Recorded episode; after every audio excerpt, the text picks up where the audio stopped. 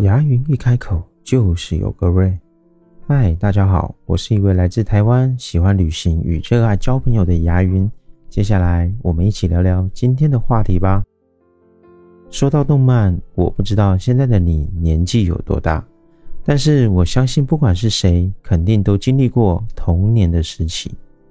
尤其是在学习的过程中，所有的同学周边大概都会围绕着当时最火红的动漫在讨论跟交流。那今天就来聊聊你印象中最深刻的宫崎骏作品是哪一部呢？嗯，说到这，我先来。我印象中最深刻的大概就是那一只猫。哦，不对，应该是叫两只猫，一只叫做龙猫，一只是全身黄色的龙猫公车了。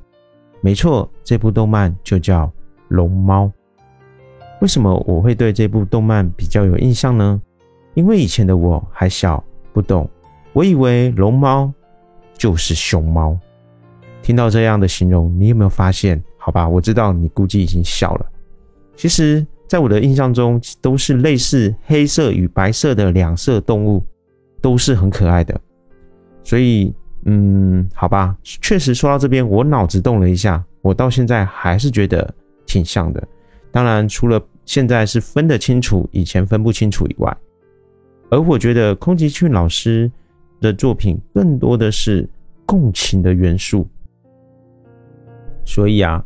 他的作品更能够吸引不同年龄段的感受与共鸣，尤其他很多的题材取景都来自于观众在故事人物身上的投射的情感，而现实中更是对我们人生不可预测性的真实描写，也就是情感元素的带入，所以让他的漫画动漫更加的能够引人有所共鸣，所以我想这也是他的作品能够被多数人喜欢的原因。宫崎骏大师曾经说过：“创作一部动漫，也就是创作一个虚拟的世界。这个世界慰藉着那些失去勇气的与残忍现实搏斗的灵魂。所以，过去的你因为纯真，所以显得真实；现在也因为社会，所以变得现实。但唯一不变的是，你的内心肯定还有与现实搏斗的。”有趣灵魂，所以啊，说到这边，咱们可以在底下呢留言一起互动讨论，点点关注加分享出你的看法，我们来一起交流吧。我是牙云，我在空中陪伴着你度过每一天。